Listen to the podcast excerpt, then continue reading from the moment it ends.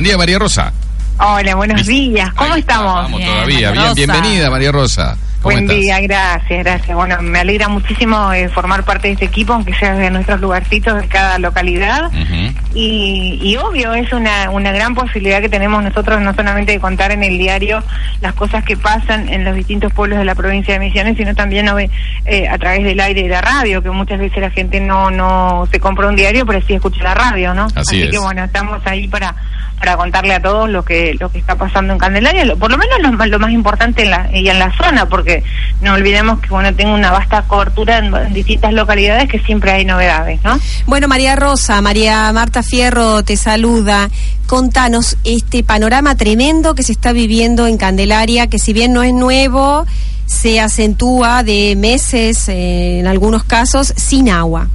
Hola María Marta, ¿qué tal? Un gusto. Eh, sí, es así. El agua es eh, fundamental, obviamente lo sabemos todos, es algo que recién cuando te falta, cuando te, te abrís tu canilla un día, al otro día, al otro día, y, pasan los días y, y- y no sale una gota de agua, es desesperante, porque empezamos con el tema de la insalubridad, de- del problema de los baños, de la, de la, la, la- la cocina, o sea, lo necesario fundamental, porque eh, es fundamental para la higiene, para, para la salud misma. Y el panorama de la resolución, eh, que el conflicto, o sea, que, que se pueda restituir, que haya agua para todos, ¿cuál es el- el- la expectativa? Una nueva planta, ¿no es cierto? Una nueva planta es el- en comienzo eh, y, y fue desde el comienzo de esta nueva gestión en la cooperativa de agua el, el- digamos el, el punto eh, de- a seguir, ¿sí? Hasta lograrlo. Eh, el tema es lo siguiente. Me explicaba el presidente de la cooperativa el día de ayer cuando estábamos en un en uno de los lugares donde encontraron una im- importante pérdida que hay un problema con EMSA con respecto al tema de la ocupación de un transformador. Entonces, ese sería el, el principal eh, punto de que no se puede, por el momento, habilitar la nueva planta, que ya está lista, porque he hablado con la, Ah. con la gente de la obra, me dijeron que ya está lista para entregarla, que hay muy pocos detalles, nada más que faltan. Eh, ellos no aseguran la solución total una vez que se abra la planta porque el, ah, por el tema de la, de la autovía dicen que la autovía le, le- le- le complica la situación del otro lado del pueblo o sea que pasan por debajo de la, de la autovía los caños que va a ser muy difícil la, la reparación de algunos si se llega a romper. O sea hay muchos argumentos todavía que no quedan totalmente claros. Eh, en principio era así la, la, la, la nueva planta de agua la solución. Bueno hoy por hoy hay muchos puntos oscuros ahí que no se no se terminan de, dilucidar y que están ahí a la, a la expectativa de toda la gente que, que bueno estamos esperando la comunidad de Candelaria está esperando y la, la, la, la- tanto de- de este lado como del otro lado del pueblo que se solucione porque imagínate Hoy por hoy hay lugares que ayer estuvimos recorriendo en el diario donde no hay dos meses, tres meses sin agua. Otros lugares como el 8 de octubre hace un año que se proveen de una canilla pública que está en una cancha, ese lugar ahí carga la gente en, en baldes, en tachos y también están los eh, ya oportunistas que sacan rédito de todo esto. Imagínate que la gente tiene que pagar la boleta a pesar de que no le llega el agua a la casa y a su vez también están aquellos que te suben con, con la manguera desde la canilla hasta las casas y les cargan el tanque a la gente para que tenga agua en el tanque por lo menos un día o dos y le cobran 50 pesos aparte por cada carga de tanque. O sea que eh, empiezan los negociados, entre comillas, con este tipo de situaciones también ante la desesperación de la gente. Sí. María O sea- Rosa, Griselda te saluda. Hola. Em, vos, bueno, hablabas esto de, de tanto de los avivados por un lado como eh, del barrio 8 de octubre en el que se, se abastecían de agua de una canilla pública. Ajá. ¿Qué otras estrategias utiliza el vecino, digamos, para paliar este, esta escasez? Ayer estu- ayer vimos realmente algo que nos llamó mucho, a mí me llamó la atención porque cómo se las ingenia la gente. Por ejemplo, de sacar de- de la, de la entrada en el medidor, eh, conectar una, una manguera y llevarla a la casa para hacer una, una, una conexión este, directa con manguera y que el agua vaya por la, por el, la cañería interna y que llegue por lo menos al baño y a la cocina. O sea, conectan con la canilla del lavadero y eso se va, le sacan el cuerito, algo así me decía la señora, y eso hace una, en vez de, de salir el agua, extrae el agua, o sea, eh, succiona el agua de la manguera y lleva hacia adentro. Y eh, bueno, son conexiones eh, así clandestinas que hacen, digamos, de alguna manera u otra, pero que son las formas de paliar la situación. ¿no? Otras, por ejemplo, sacar el agua de una zanja, como nos contaba una, señora de una zanja, que decía ella, bueno, nosotros hasta hace poquito, decía, sacábamos el agua de una zanja, eh, que queda acá abajo, que estuvimos mirando más o menos cómo es el lugar, es un lugar muy, muy sinuoso para llegar, y, y, de ahí sacaban para tomar y para lavar la ropa y, y, personas que, como ella, por ejemplo, que decía que hace un mes no lava el piso porque tiene que correr el agua.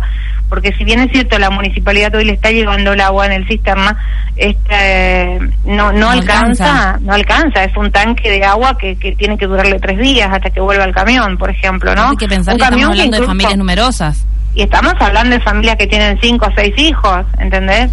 Eh, eh, María Rosa, y en este, además de este panorama, eh, también hay otra noticia que genera bastante sorpresa y bastante preocupación, que es esta chica que perdió cuatro dientes al ser atacado por atacada por una patota.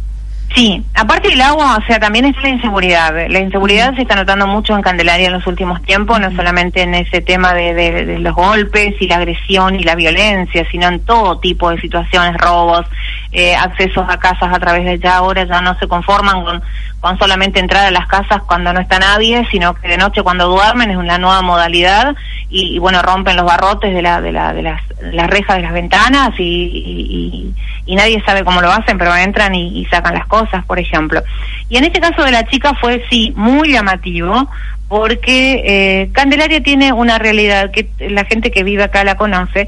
La gente anda de noche como si nada. Bueno, creo que ya no es momento como para andar de noche porque este, en este caso puntual esta chica eh, no se sabe en qué circunstancias, si fue en el lugar, si fue en otro lugar y la tiraron ahí, no se sabe, porque ella no puede hablar todavía. Mm. Están esperando a que se, a que se, a que mejore su, su boca. Está muy lastimada. Imagínate que perdió cuatro dientes, eh, aparentemente tiene una, una fractura nasal, eh, golpes en la mandíbula, la cara totalmente destrozada.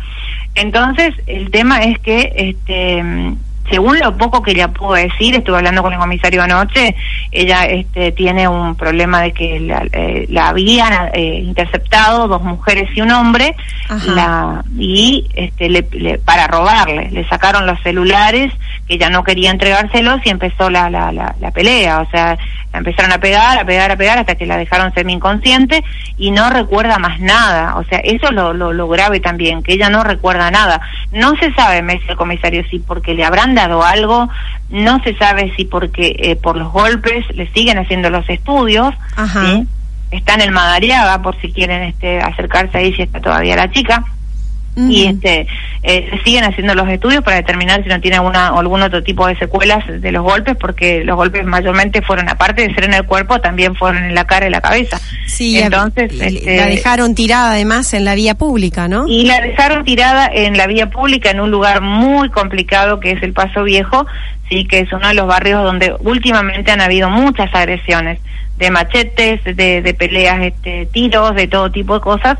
Entonces es un lugar que ya tiene su, su este historial, por decirlo de alguna manera, con respecto a las agresiones físicas, ¿sí? Hace poco hubo un baleado ahí que estuvo internado también, que lo habíamos sacado en el, en el diario y este o sea que es un lugar complicado eh, creo que estamos viviendo una situación este, donde Candelaria se está transformando y se está notando ya las diferencias en las necesidades de este, soluciones de, cosas que antes alcanzaba para todos y hoy como son demasiados ya no alcanza para muchos.